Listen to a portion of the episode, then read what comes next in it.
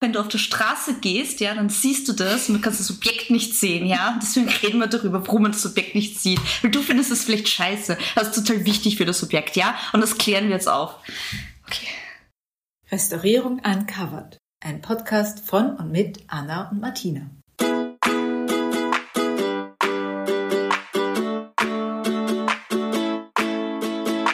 Hallo und herzlich willkommen. Wir sind Anna und Martina, beide akademische Steinrestauratorinnen aus Wien. Und wir geben Folge für Folge Einblicke in die Welt der Konservierung und Restaurierung. Reden über Realitäten und Klischees, Fakten und Irrtümer, Alltagsgeschichten und Special Moments. Und jetzt geht's los. Wir sind bei Folge Nummer 12 angekommen und haben uns heute ein Thema ausgesucht aus dem Bereich der präventiven Konservierung da es noch zu den Wetterbedingungen ganz gut passt. Es bahnt sich ja schon der Frühling an, aber wir haben ja doch noch eher kältere Temperaturen draußen. Und deshalb sprechen wir heute über Wintereinhausungen. Und zwar müssen Natursteinobjekte im Außenbereich in den kalten Monaten zusätzlich geschützt werden. Und das ist eine Maßnahme, die in den Bereich der präventiven Konservierung fällt. Genau, und da werden wir heute einfach ein bisschen darüber plaudern. Wir werden einfach ein paar Beispiele nennen und die miteinander vergleichen und am Ende ein Fazit ziehen, welche Wintereinhausungen für die Objekte am geeignetsten sind. Und wir haben uns eben gedacht, dass sicher die meisten von euch auch das eine oder andere Mal schon an einer Wintereinhausung vorbeigegangen sind, bewusst oder unbewusst. Sie sind ja, speziell wenn ich an Wien denke, mehr oder weniger fast ja, an jeder Straßenecke findet man eine. Also es werden oft Brunnen speziell eingehaust, aber auch einfach nur Skulpturen, die an einer Fassade stehen oder freistehende Skulpturen. Manchmal sieht man die Skulptur noch, manchmal sieht man sie nicht mehr. Wir kommen später noch darauf zu sprechen. Prinzipiell ist ja die Idee der Einhausung nichts Neues. Also das haben jetzt nicht wir oder die Generation davor erfunden, sondern das gibt's eigentlich seit dem Barock da hat es auch halt diese Tradition begonnen, dass man große Gärten, speziell bei Schlossanlagen, anlegt mit einer skulpturalen Ausstattung. Und die wollten man einfach damals schon in den Wintermonaten schützen. Eventuell hat man beobachtet, dass es einfach durch Schneeauflagen etc. einfach zu Schäden gekommen ist an den Skulpturen und man hat daraus dann geschlossen, okay, vielleicht sollte man sie irgendwie einpacken, sozusagen, schützen vor der direkten Bewitterung und hat das dann mittels Einhausungen gemacht. Man hat versucht, irgendwie die Schneeauflage, also Wasser, in fester als auch flüssiger Form von Objekt fernzuhalten, weil wir haben das schon ein paar Mal in den vorhergegangenen Folgen erwähnt. Wasser in allen Formen ist immer ein Schadensfaktor und kann ganz viele verschiedene Schadensprozesse auslösen. Und deswegen ist es natürlich super, wenn man das von den Objekten fernhalten kann. Nur steht halt jetzt nicht jede Skulptur oder Brunnen ist ja meistens nicht überdacht oder in einem Innenraum. Und deswegen gibt es eben zwei Möglichkeiten. Entweder zum Beispiel in Wien gibt es auch sehr viele Brunnen, die im Zuge eines Wandverbaus zu sehen sind. Und da kann man halt leicht eine Überdachung machen. Aber bei vielen Objekten ist das gar nicht möglich und deswegen muss man die dann in diesen Monaten einhausen. Und der Grund ist eben, Anna, du hast es richtig gesagt, Wasser ist böse. Nein, so pauschal kann man das nicht sagen, aber Wasser begünstigt eine Menge an Schadensmechanismen. Das, was mir als erstes auch einfällt, ist natürlich der Frost-Tau-Wechsel, den wir halt speziell im Winter oft haben. Eine häufige, also das häufige ist auch sehr wichtig, eine häufige Unter- und Überschreitung des Taupunkts, was im Winter ja sehr schnell passieren kann. Wir haben Minusgrade, also unterm Taupunkt, unter 0 Grad. Die Sonne scheint, es wird ein bisschen wärmer, wir sind wieder über 0 Grad. In der Nacht fallen wir sofort wieder unter 0 Grad. Das passiert häufig. In Kombination mit Wasser haben wir dann natürlich das Problem, dass das Wasser auch sehr häufig den Aggregatzustand ändert, also von Festeis zu flüssig Wasser. Diese häufige Änderung bewirkt halt diesen Schaden, speziell im Naturstein, wenn das Wasser im Gefüge ist, in den Poren und es friert dort, ähm, es nimmt an Volumen zu, es dehnt sich aus, es kommt zu Rissen, es kommt zu Absplitterungen, es kommt zur Schalenbildung. Also einfach wirklich eine mechanische Belastung für das Gefüge. Und deshalb ist es da eben speziell wichtig, dass man das Wasser fernhält während diesen Frosttauwechseln. Ohne Wasser wäre der Frosttauwechsel jetzt, glaube ich, für die meisten Gesteine gar nicht so das Problem. Also da ist dann eher die thermische Dilatation, also die Ausdehnung, wenn es sehr, sehr warm ist, ein Problem. Aber prinzipiell immer Wasser in Kombination mit Frosttauwechsel ist das das Böse. genau, aber wir haben ja auch neben Frosttauwechsel begünstigt Wasser diverse Anlösungs- oder Ausfällungsprozesse, gerade in Kombination mit Kohlendioxid. Also gerade in den Wintermonaten ist es ja so, dass wir viel mehr heizen. Viel mehr Leute benutzen das Auto und jetzt nicht das Rad oder die öffentlichen Verkehrsmittel. Und es wird einfach viel mehr CO2 in diesen Monaten produziert. Das Problem ist eben, dass mehr Kohlendioxid bei kalten Temperaturen löslich ist. Und das verhält sich gleich mit dem Calciumcarbonat, was wir im Naturstein auch haben. Je mehr CO2 löslich ist, desto mehr Calciumcarbonat ist löslich. Also das ist eine, ein chemischer Prozess, der eben parallel läuft und aufgrund dieser Auswellung wird die Steinoberfläche stärker geschädigt. Also es kommt vermehrt zu Rückwitterungen oder eben zur Lösung des Calciumcarbonats, wodurch das Gefüge auch geschädigt wird. Also das ist auch ein großes Problem. Da möchte ich vielleicht kurz einhaken. Bei unserem Institut läuft ja auch gerade eine Dissertation zu dem Thema und wir beschäftigen auch natürlich anlassbezogen seit längerer Zeit intensiv mit dem Klimawandel hier und den Auswirkungen auf die Verwitterung von Kunstwerken und speziell Natursteinobjekten im Außenbereich. Und da wird es auch für Restauratoren nochmal richtig eine Herausforderung in der Zukunft, weil einfach die Prognose dahin geht, dass wir im Winter, also insgesamt natürlich ist es bekannt, eine Erwärmung zu erwarten haben. Das heißt im Winter weniger Frosttage, was irgendwie ja gut klingt, aber das Problem ist, dass wir mehr Niederschlag erwarten im Winter. Das heißt, wir haben dann viel Regen, trotzdem kühle Temperaturen. Wir haben diese höhere Löslichkeit bei den niedrigen Temperaturen. Das heißt, wenn wir mehr kaltes Wasser haben im Winter, haben wir noch mehr CO2, was gelöst wird. Wir haben auch noch mehr CO2 in der Luft. Das steigt ständig als Treibhausgas. Man kann sich vorstellen, also wir haben einfach eine viel größere Anlösung von Oberflächen, die Calciumcarbonat basiert sind, als wir es bisher haben. Man mag sich gar nicht ausmalen irgendwie. Also wenn man sich die Prognosen so anschaut, das wird nicht rosig. Nope. Vor allem, weißt du, was dann auch noch ganz toll wird, wenn wir dann diese angegriffene Steinoberfläche haben, dann werden wir, glaube ich, auch vermehrt ein Problem mit der biologischen Besiedelung kommen, weil an und für sich war ja das Gute quasi an den frostigen Temperaturen, dass sich die Mikrobiologie da gar nicht so wohl fühlt. Aber wenn wir jetzt natürlich ein super feuchtes Klima haben, zwar niedrige Temperaturen, aber nicht so frostig, dass es doch noch diese Grenze gerade nicht unterschreitet, dass doch diverse Formen von Mikrobiologie überleben und aufgrund der rauen Steinoberfläche natürlich auch super da wachsen können, sich anhaften können. Also das glaube ich, das wird auch nochmal ein zusätzliches Problem werden. Genau deshalb glaube ich, dass Einhausungen ein bisschen ein Revival erleben werden, weil sie eben ein wirklich bewährter Ansatz sind aus der präventiven Konservierung, wie ich eben Wasser in welcher Form auch immer, sei es Niederschlag, Schnee etc., vom Objekt in den Wintermonaten fernhalten kann.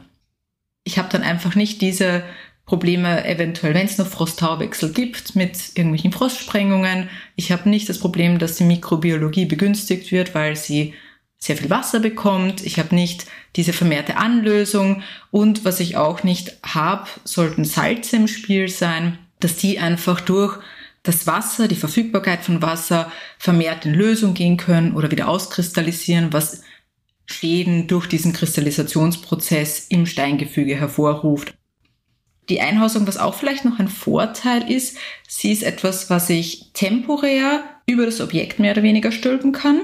Ähm, sie ist nur in den Wintermonaten da. Es ist nichts Dauerhaftes, was ich machen muss. Also bei jeder Überdachung oder ein fixes Dach zu montieren, das ist immer ein Eingriff in die Umgebung, ein Eingriff in die Substanz.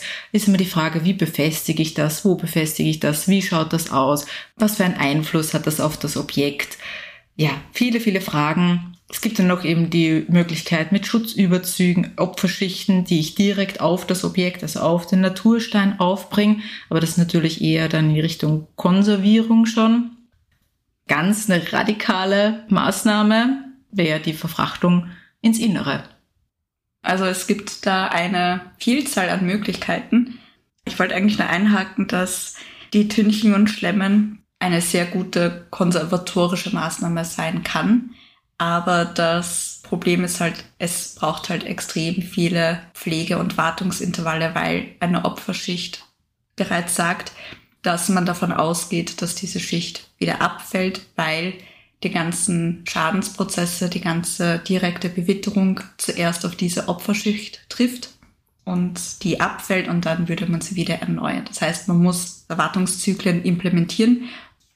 Es heißt wirklich Opferschicht. Ich wurde nämlich letztens gefragt, ob man, was, sagst du dazu wirklich Opferschicht? Und ich so, ja, das ist ein ja, Fachterminus und das ist eh gut beschrieben, der Name eben, weil es geopfert wird. Wir opfern es by intention. Ja, zugute für das Objekt. Sollen wir ein bisschen so durchdiskutieren, was man nicht alles bei einer Einhausung, dass das jetzt nicht, ich habe es vorher, glaube ich, so einfach beschrieben, man stülpt einfach übers Objekt drüber. Ja, so Aber einfach so, ist es nicht, ne? Ja, so einfach ist es leider nicht, sondern man muss ja einen Haufen bedenken eigentlich. Und wir haben es auch immer wieder bei Projekten merkt man, wie viel Diskussionsbedarf und Hirnschmalz da reingeht in so eine Einhausung, was natürlich auch immer was recht Individuelles ist, je nach Objekt, je nach Exposition, je nach Lage kann man das individuell gestalten, gibt es auch sehr viele Möglichkeiten. Meine, eine grundsätzliche Sache ist ja immer, wie groß ist das Objekt und wie gut zugänglich ist es. Je größer, desto schwieriger wird die Sache mit der Einhausung und natürlich auch die Zugänglichkeit, wenn es irgendwie kompliziert verbaut ist oder ja, man einfach schwer dazukommt, ist es auch eine Frage, okay, wie baue ich diese Einhausung auf? Wie baue ich sie ab? Das sind einmal wichtige Punkte. Genau. Auch je größer die Einhausung ist, desto mehr Lagerplatz brauche ich sie für die Sommermonate und auch eine fachgerechte Lagerung. Also wir kommen dann auch gleich auf die Arten der Einhausung zu sprechen je nachdem, welche Materialien zur Anwendung kommen, müssen die halt auch anders gelagert werden, um keine Schäden davon zu tragen.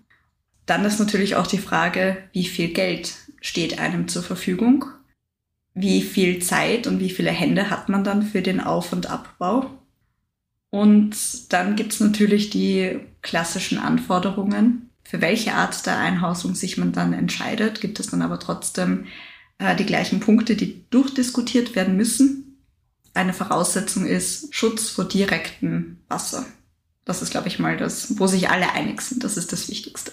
Dann, sie sollte schon atmungsaktiv sein. Also das Problem ist, wir wollen kein schädliches Klima erzeugen. Also es sollte so sein, dass vielleicht stabile Temperaturen sind und ähm, das kann, also es kann auch etwas Positives sein, weil man eine kleine Pufferzone zu extremen Temperaturschwankungen, die beim Außenklima dann herrschen, diesem Klima kann man entgegenwirken, aber es sollte jetzt auch kein Klima sein, wo es vielleicht jetzt keinen Luftaustausch gibt, wo zu starke oder zu hohe oder zu niedrige Temperaturen sich etablieren, wo andere Schadensmechanismen dann begünstigt werden.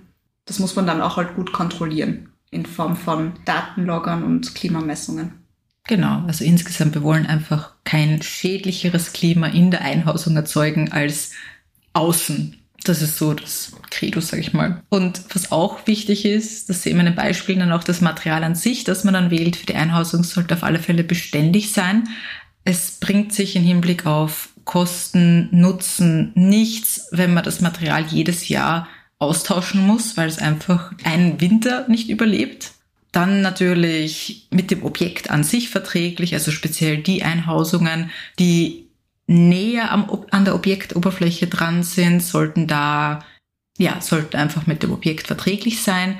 Und wenn man das Ganze dann aufgebaut hat, sollte es natürlich ausreichend stabil auch sein im Hinblick auf Stürme und so weiter, weil ich ja meistens mit einer Einhausung eine größere Angriffsfläche für Wind schaffe. Das heißt, auf eine ausreichende Befestigung muss man schon achten. Einerseits zum Schutz des Objektes. Man will ja nicht, dass die Einhausung auf das Objekt fällt und auch natürlich zum Schutz von Mensch und Tier rundherum, weil man will auch nicht, dass eine Einhausung einem auf den Kopf fällt. Ja, und ich habe im Zuge für diese Folge auch ein bisschen so nachgeschaut, wo wie der Forschungsstand derzeit eigentlich zu den Einhausungen ist und was du anfangs schon erwähnt hast, dass du hoffst, dass es wieder zu einem Revival der Einhausungen kommt, dass man sich ein bisschen mehr mit diesem Thema beschäftigt, habe ich immer so das Gefühl, dass da auch es mit den, mit der Forschung der verschiedenen Materialien, dass es auch ein bisschen irgendwie zum Stehen gekommen ist, dass es so ein paar Klassiker gibt und ein paar Alternativmaterialien, aber dass die eigentlich alle, also es gibt nicht so viel Langzeiterfahrungen von den eingesetzten Materialien und ich finde, es ist jetzt nicht so der Schwerpunkt in der präventiven Konservierung darauf gelegt. Ja, das habe ich auch das Gefühl. Ähm, manchmal denke ich mir, vielleicht liegt es auch einfach daran, dass so die, die allgemeine Wahrnehmung halt ist, okay, im Winter gibt es keinen Schnee mehr, deshalb wofür eine Einhausung? Aber eben so einfach ist es nicht, weil es geht ja nicht nur um den Schnee, es geht ja auch um den Regen und das ganze andere. Es ist natürlich auch immer viel eine Rolle, spielt, glaube ich, die Kosten, die damit entstehen. Speziell, was mache ich in den Sommermonaten mit diesem ganzen Zeugs? Wo lagere ich das? Ja, Platz ist oft Mangelware. Es braucht oft viele Menschen, die das auf und abbauen. Man muss es auch kontrollieren. Man muss es halt schon immer wieder auch warten, so eine Einhausung, sei es jetzt aus Holz, aus Stoff etc.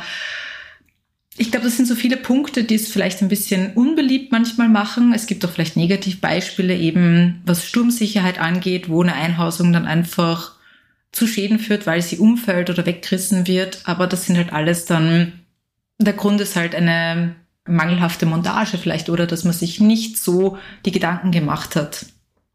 Ich würde sagen, wir haben jetzt darüber gesprochen, worum es bei Einhausungen geht und uns die ganzen Gedanken, die man sich darum machen kann.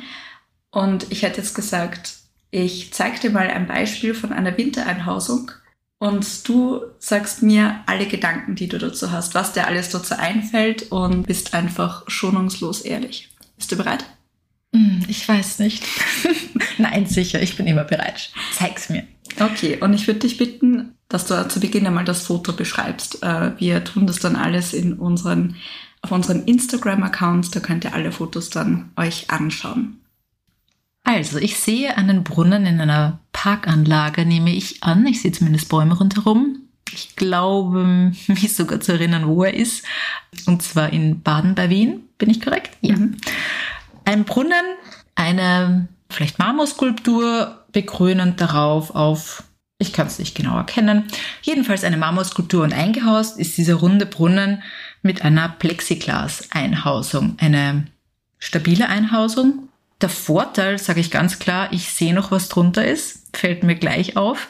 Also auch für den Besucher dieser Parkanlage im Winter halt recht schön, wenn er einfach die Skulptur auch durch die Einhausung hindurch noch betrachten kann. Es ist lustig, bei dem Foto sieht das alles super positiv aus. Ich habe diesen Brunnen auch schon anders gesehen. Ich kenne andere Fotos. Und da ist die Skulptur nicht so schön weiß, sondern da ist sie grün. Und das ganze Plexiglas ist auch, ja, da sind Wassertropfen drauf, teilweise wachsen irgendwelche Algen und sonst irgendwas drauf. Also ich glaube, da hat man jetzt gleich schon die Vor- und Nachteile von so einer Plexiglas-Einhausung beschrieben. Und zwar, dass ich es eigentlich für den Betrachter ich ermögliche ihm, dass er die Skulptur oder das Objekt auch im Winter noch gut betrachten kann. Ich kann auch vielleicht, wenn ich jetzt das Objekt monitoren will, wie ist der Zustand, sehe ich das auch durch die Plexiglas-Einhausung, muss nicht die Einhausung abbauen. Der Nachteil ist halt, Plexiglas, die Sonne scheint drauf. Es wird drinnen natürlich sehr schnell sehr warm und die Sonne scheint auch im Winter oft. Ähm, in der Nacht dann wieder wird sehr kühl und es kühlt sehr stark ab. Also ich habe große Temperaturschwankungen und ich habe halt bei Plexiglas, wenn ich nicht auf eine ausreichende Belüftung achte von dem System, kann sich da auch wunderschön da die Luftfeuchtigkeit anstauen. In Kombination mit hohen Temperaturen habe ich ein kleines Gewächshaus. Und dann wächst halt alles schön da drin und im Sommer kann ich mich gleich mal dran machen, dass ich eine Reinigung ja, von dem ganzen Objekt angehe. Und das jeden Winter ist schon eine enorme Belastung für die Objektoberfläche auch. Also ich weiß nicht, ob ich ein Fan bin von Plexiglas-Einhausungen. Es ist schwierig. Ja, aber es ist noch nicht wirklich günstig. Also Plexiglas und diese, also das ist ein Skelettsystem mit festen Trägern, also irgendwelche Stahlträger. Und die Verplattungen der Felder passiert dann eben durch das Plexiglas. Und ich muss sagen, man kann natürlich das Objekt sehen, das ist total positiv. Auf der anderen Seite ist es trotzdem eine enorme ästhetische Beeinträchtigung, weil eben ein, eine kleine Glaspyramide also Plexiglaspyramide über dem Objekt steht und das Plexiglas mit der Zeit altert und es bleibt ja auch nicht durchsichtig. Also ob dann dieser Punkt, dass die Ästhetik, also dass man das Objekt sichtbar für den Betrachter belässt, ob er in dieser ganzen Kosten-Nutzungsrechnung das so ins Gewicht fällt, glaube ich auch nicht. Aus konservatorischer Sicht muss man ganz klar darauf achten, dass man eben kein ungünstigeres Klima drinnen schafft, was mit einer Plexiglas-Einhausung schwieriger zu erzielen ist als mit einer anderen Einhausung. Und da möchte ich dir jetzt ein Gegenbeispiel zeigen, und zwar das hier. ah ja, okay. Also ich kann nicht sagen, welche Objekte ich sehe, weil äh, die Martine hat mir jetzt eine klassische Wintereinhausung aus Holz gezeigt. Das bedeutet, das ist ja einfach ein rechteckiger Holzkasten mit einem Schrägdach. Ganz gut, weil eben bei Schneeauflagen, dass da kein Schneeturm sich auf dem Dach bildet, sondern dass eben die Schneemassen dann auch gut abgeleitet werden können. Es dürfte sich aber um schlankere Objekte handeln. Also es sind jetzt verschiedene, es sind teilweise, glaube ich, eher so kubische Objekte, weil so wie Holzwürfel ich jetzt sehe und eher schlankere Objekte, alle mit einem Schrägdach und sehe ich jetzt nicht auf dem Foto, aber ich nehme an, die werden dann irgendwie im Boden befestigt sein, weil natürlich mit dieser Art der Einhausung ist halt eben das Problem der Sturmeinwirkung. Also es gibt einfach viel mehr Angriffsfläche auf der Wintereinhausung und da muss man halt dann auf eine ausreichende Befestigung achten. Aber ich würde sagen, diese Art der Einhausung hat eigentlich auch sehr viele Vorteile eben, dass es von der Konstruktion her recht einfach zu bewerkstelligen ist, dass der Auf- und Abbau, dass man da zwar auch schon mehrere Hände braucht, aber nicht so kompliziert ist. Und dass bei der Lagerung jetzt abgesehen davon, dass man schauen sollte in den Sommermonaten, dass es einfach trocken und einfach eine stabile Lagerung ist, aber sonst ist der Holz jetzt nicht so mega anfällig, wenn man das jetzt stehend oder liegend oder an die Wand lehnend ähm, lagert, das ist ja egal. Und der Nachteil ist halt, dass ich die Objekte nicht sehen kann. Genau. Und was man vielleicht auch noch sagen kann, Holz hat ja an sich eine recht gute Pufferwirkung, beziehungsweise ist auch ein bisschen, was ist Luftfeuchtigkeit, kann ein bisschen was aufnehmen, ähm, also dem ein bisschen entgegenwirken, wenn es jetzt wirklich zu einem luftfeuchte Peak in der Einhausung kommen mhm. sollte, also da einfach ein bisschen gegensteuern kann. Nicht ohne Grund einfach das Einhausungsmaterial, was man auch schon im Barock verwendet hat. Es hat sich einfach irgendwie bewährt. Es gibt zu dieser Art von Einhausung, also Einhausung mit Holz, auch einige Messungen äh, beziehungsweise Langzeiterfahrung, auf die man eben das stützen kann, dieses Wissen, dass Holzeinhausungen funktionieren prinzipiell, wenn sie eben natürlich gut geplant sind. Also groß genug, damit sie nicht am Objekt scheren, wenn man sie aufbaut und so weiter und eine richtige Sturmbefestigung gegeben ist. Aber dann kenne ich eigentlich nur positive Resultate, was Holzeinhausungen angeht. Mhm. Ja, wenn du das so siehst, dann sage ich dir noch ein Beispiel. Uh, das ist aber schön. Ja, ähm, hm. hier sehe ich leider nicht genau, um was für ein Material es sich bei der Einhausung handelt. Also es ist eine Einhausung eines Brunnens. Ja, es hat ein wirklich schönes Banner rundherum. Soll ich den Namen sagen, der draufsteht? Naja, es kann sich jeder anschauen. Es ist am Michaelerplatz in Wien und es ist eine Einhausungsgestaltung der Burghauptmannschaft Österreich soweit ich mich erinnern kann, in den letzten Jahren, es waren Holzeinhausungen, äh, die halt heuer mit einem sehr schönen Banner verziert sind. Genau, und was ich auch nicht so ganz sehe, ist, wie der Neigungswinkel genau ist, ob das nicht sogar so ist, dass das Wasser sich nicht nur unter Schnee sich oben sammelt, sondern sogar nach hinten zur Wand hin abbrennt, wo ich genau diese Skulpturengruppe habe, die interessanterweise auch nicht in der Einhausung ist, sondern nur der Brunnen darunter ist eingehaust. Die Skulpturengruppe steht frei bewittert obendrauf. An sich ein sehr interessantes Beispiel. Der Gedankengang dahinter erschließt sich mir nicht ganz, aber hast du eine Idee dazu? Ich kann mir denken, dadurch, dass das ja ein Wandbrunnen ist mit einer Nische und die Figurengruppe ist halb in der Nische, also ich würde nicht sagen, dass sie halb überdacht ist, weil das ist sie nicht. Dafür ist sie viel zu, hat sie viel zu auskragende Teile. Ich denke mir, das ist irgendwie ein Kompromiss, weil der Michaelerplatz ist halt von sehr vielen Touristen stark frequentiert. Stark frequentiert, genau. Und die möchten natürlich auch ähm, etwas von diesem Brunnen sehen.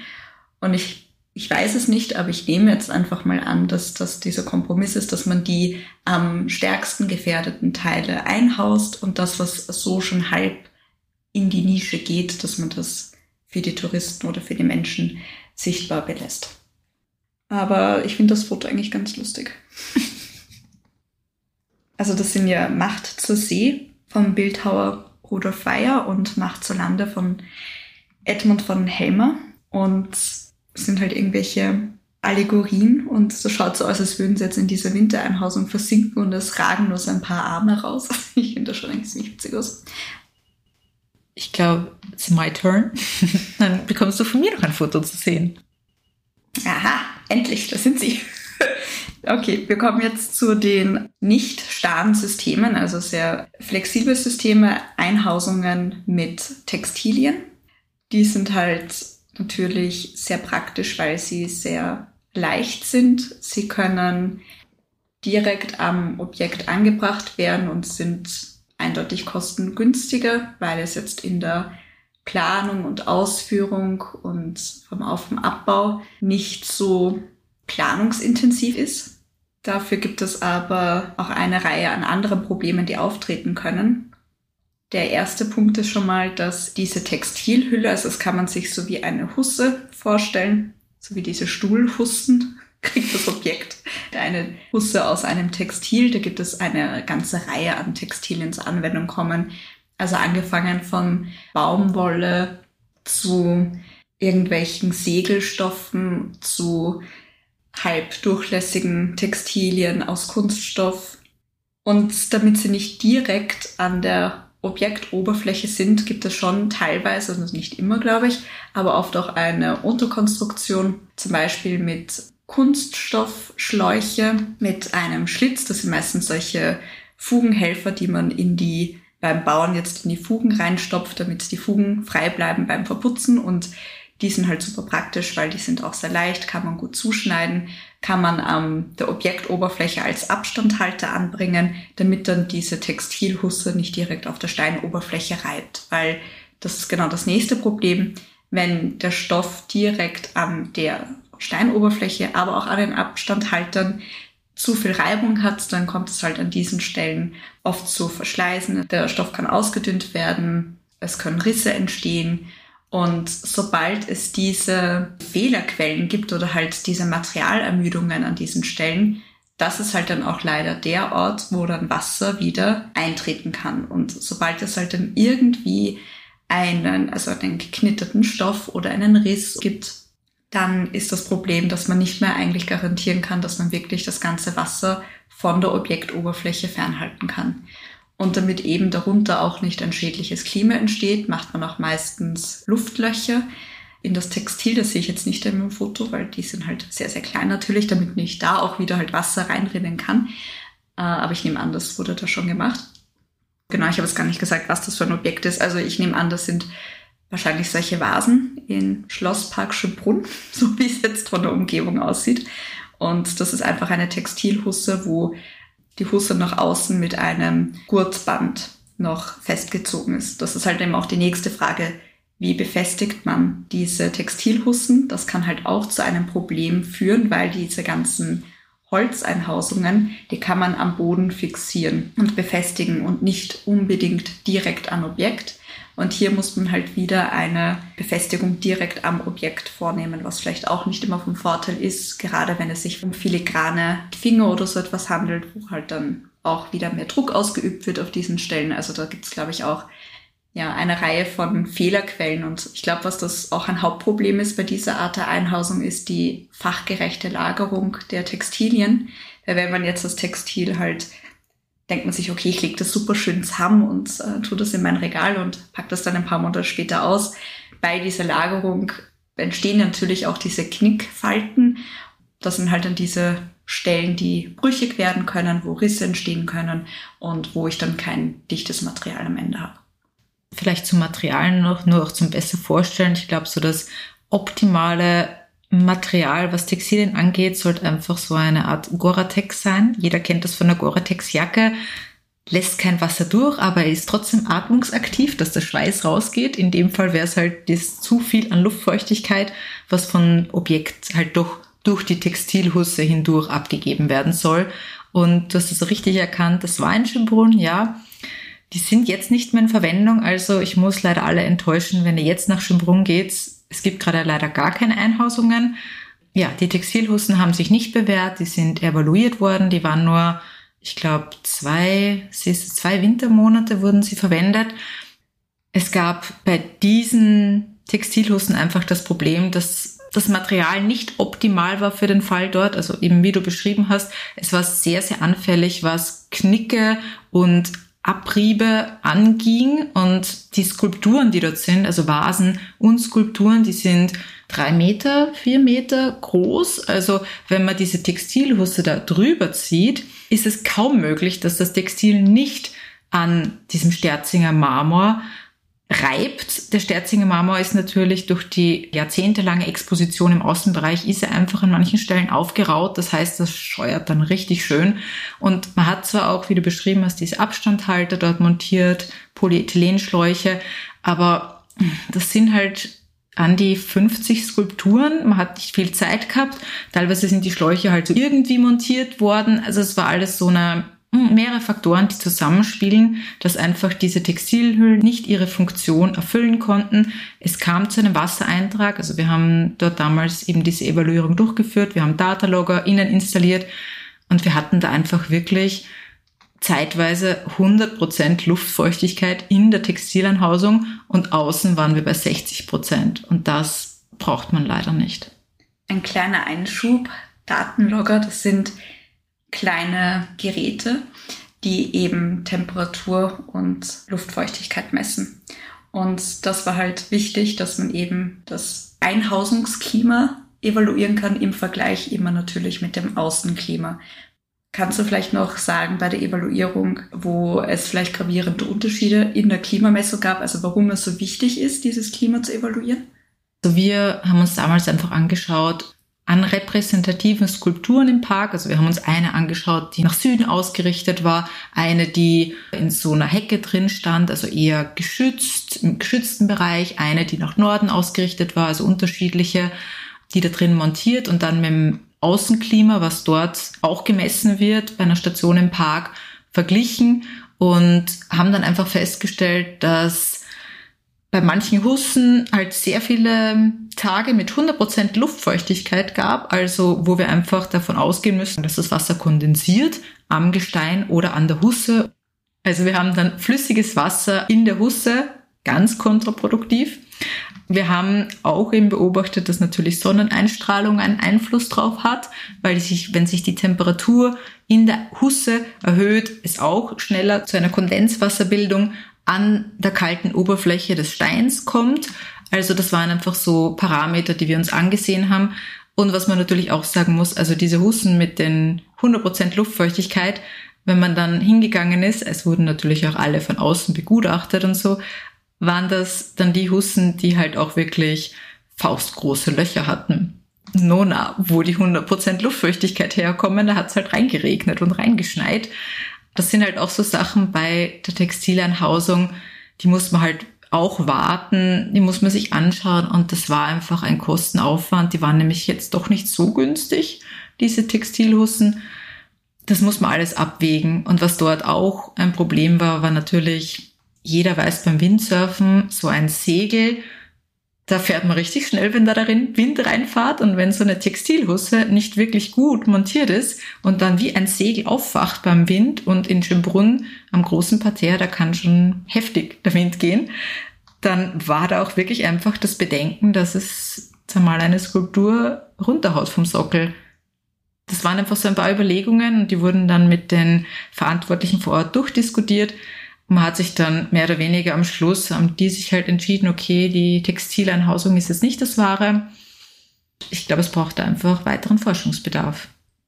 Also ich habe auch gelesen, dass viele wirklich vermehrt diesen Wunsch haben, dass die Objekte sichtbar bleiben, haben auch an verschiedenen Materialien geforscht, dass die eben transparente Stoffe machen. Man kann ja auch eine Einhausung im Skelettsystem machen, dass man Gerüststangen hat, aber dann einen durchsichtigen Stoff herumspannt, aber dann hat eigentlich auch bei der Evaluierung dieser Stoffe, also man hat verschiedene Skulpturen damit äh, eingehaust und dann sich auch das Klima gemessen und sich angeschaut, wie sich das entwickelt hat. Aber das Fazit auch da war, was du gerade beschrieben hast, es war halt einfach 100% absolute Luftfeuchte, weil durch die Sonneneinstrahlung hat sich einfach so viel Kondensfeuchte gebildet, dass das eigentlich dem Objekt mehr schadet. Es gilt halt immer ein Abwägen, wo steht das Objekt? Braucht es diese Einhausung? Welcher Kostenrahmen steht mir zur Verfügung? Welche Art der Einhausung macht Sinn? Ein starres System oder ein flexibles System? Und habe ich diese Bedingungen, das über mehrere Jahre gut zu warten? Habe ich die nötigen Hilfskräfte? Habe ich einen geeigneten Lagerplatz? Ich glaube, das war alles, was es zu Einhausungen, nein, es war nicht alles, was es zu Einhausungen zu sagen gibt, aber es war viel. Deshalb noch unsere Empfehlung, solange es noch kalte Temperaturen hat und die Einhausungen in welcher Stadt auch immer ihr seid, stehen, rausgehen, sich die Einhausungen anschauen und wenn ihr eine sehr spannende oder wenn euch eine Einhausung sehr gut gefällt, wir würden uns voll freuen, wenn ihr ein Foto postet und uns verlinkt. Könnt uns auch eins schicken an unsere Mailadresse. Wir sammeln gerne Fotos von Einhausungen. Ein bisschen nerdig, aber uns interessieren so Sachen. Dann danke Anna für das Gespräch. War sehr spannend, war schön mit dir zu plaudern. Bis zum nächsten Mal.